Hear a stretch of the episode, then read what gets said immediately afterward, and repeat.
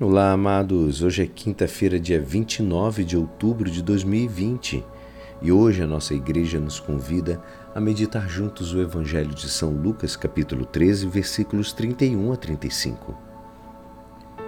Naquela hora, alguns fariseus aproximaram-se e disseram a Jesus: Tu deves ir embora daqui, porque Herodes quer te matar. Jesus disse: Ide dizer a essa raposa eu expulso demônios e faço curas hoje e amanhã, e no terceiro dia terminarei o meu trabalho.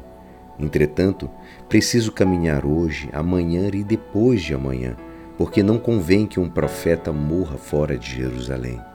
Jerusalém, Jerusalém, tu que matas os profetas e apedrejas os que te foram enviados.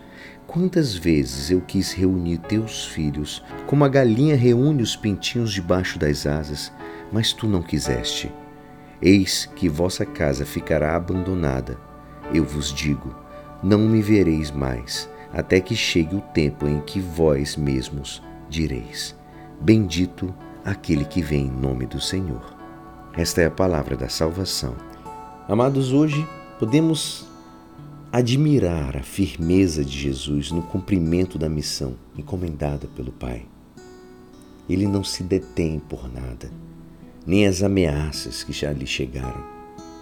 Santo Agostinho, ele diz que em tempo de perseguição, os pastores não devem abandonar os fiéis, nem os que estão sofrendo o martírio, nem os que sobreviverão como o bom pastor, que quando vê que vem o lobo, não abandona o rebanho, e sim defende dos lobos.